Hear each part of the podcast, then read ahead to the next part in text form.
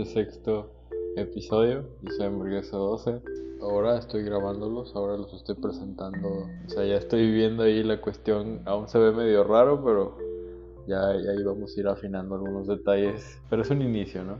Ya no estoy en, en el departamento anterior donde inicié grabando estos podcasts. Mis decisiones me, llevaron a ahora vivir en otro departamento totalmente independiente. Antes vivía con roomies. Y si estás viendo esta Tama, pues te mando un abrazo. Si el destino nos vuelve a unir para vivir juntos, encantado, güey. Fue una experiencia bien cabrona vivir contigo y, en todo sentido.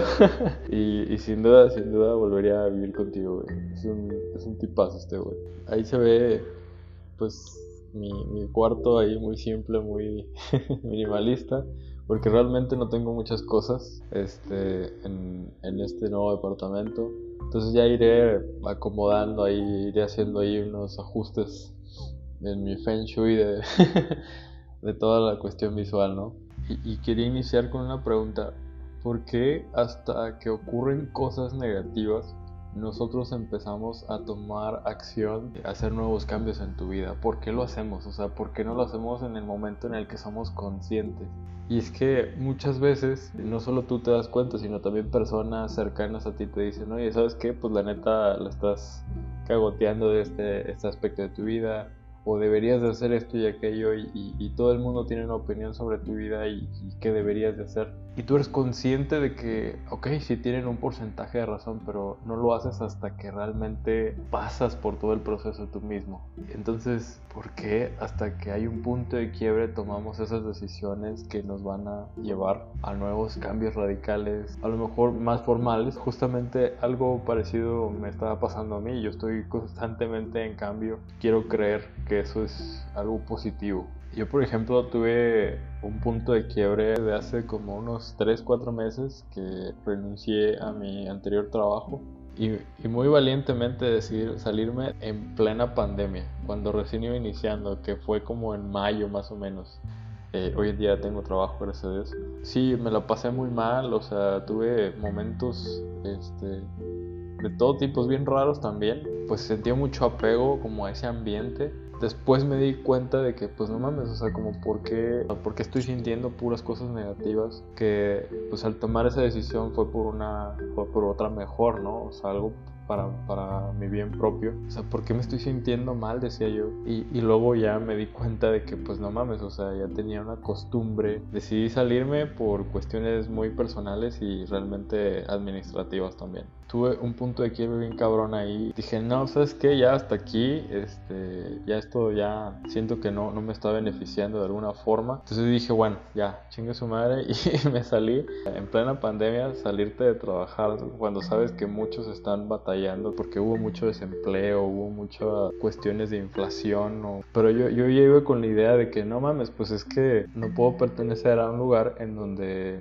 realmente yo no me siento cómodo. Punto. Estuve aproximadamente como dos meses sin empleo, sobreviviendo de un emprendimiento que yo empecé a hacer con mis ahorros y también con el último finiquito que me dieron de la empresa cuando me salí y justamente eso es lo que, o sea, estuve invirtiendo en un mini proyecto para solventar mis necesidades básicas.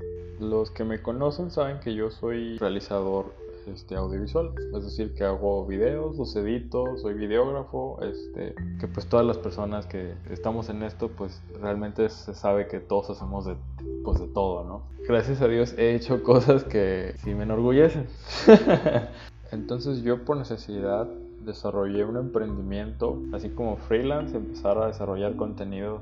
Y pues sí, gracias a Dios, sí tuve clientes y pues sí, eso me ayudó a solventarme en, en, esos dos meses, tres meses. Fue totalmente un éxito porque realmente era un experimento. Decía, bueno, pues a ver si funciona. Entonces, recién sin trabajo, con las esperanzas muy, muy bajas, yo decidí hacer un emprendimiento. Dije, chingue su madre, voy a hacer un experimento a ver si jala. Pues ahora sí que por necesidad porque pues decía, bueno, este dinero que tengo ahorrado y, el finiquito no me va a durar durante toda la pandemia, quién sabe cuánto dura, entonces dije, bueno, vamos a hacer.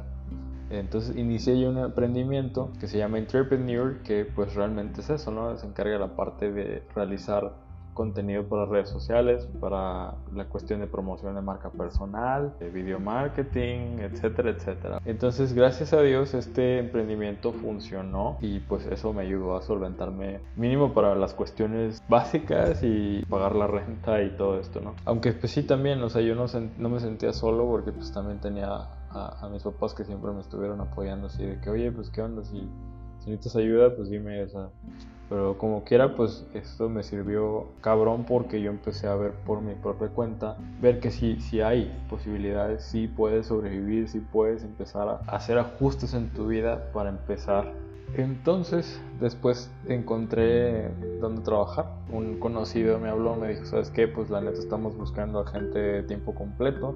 Y yo dije, chingón, sí, me salvaste. Y pues yo como quiera, en segundo plano, yo estoy como trabajando con estas personas. Asimismo estoy yo obteniendo clientes, entonces estoy yo haciendo mi emprendimiento y al mismo tiempo estoy trabajando. Entonces se me alineó por completo todo. Entonces ya ahorita ya estoy súper bien estable y me siento muy, muy, muy bien con mis decisiones que he tomado. Entonces es por ende que también yo decidí ya mudarme a un departamento un poco más privado, un poco más este, nuevo, este, con todas las facilidades, silencio y todo, sin ofender Tama. Mi ex roomie, Tama, es músico ahí hace toda la cuestión ahí de la, de la informática musical y eso. Entonces el, el vato es, es, una verga para hacer toda esta cuestión del de, audio, donde está constantemente editando audio, video, también es este, hace locución, eh, bueno, total que pues tenía unas bocinotas en donde siempre pues reproducía todo su producto, lo que, lo que él hacía, y así mismo pues en sus tiempos libres también ponía música y todo, y, yo encantado decía, pues chido, porque aparte de que esa música que a mí no me gustaba, yo estaba aprendiendo de esa música hasta que un día ya literal escuchábamos casi lo mismo. Por ejemplo, a mí no me, no me gustaba mucho el reggaetón, eh, Tama le encanta, o sea, lo pone todo el tiempo. Entonces es que en, una, en ocasiones a mí me despertaba los domingos o los sábados desde las 12 del mediodía, ahí con el reggaetón a todo volumen, pero chingón. Entonces en ese momento yo estaba aspirando por un lugar en donde yo pudiera meditar. Realmente fue un día que alguien me recomendó hacer una meditación guiada. Meditaciones guiadas son pues como una especie de audio así 8D, en donde como, como especie de ASMR, en donde, o sea, como que te dan una serie de instrucciones en donde tú ya te, te sueltas, como que sueltas tu cuerpo de alguna forma y, pones atención a lo que te están diciendo, entonces realmente te estás como, se puede decir que sugestionando en todo lo que te están diciendo y, y pues básicamente es eso, ¿no? Que de repente hay meditaciones guiadas para que este, te relajes, para quitar la ansiedad.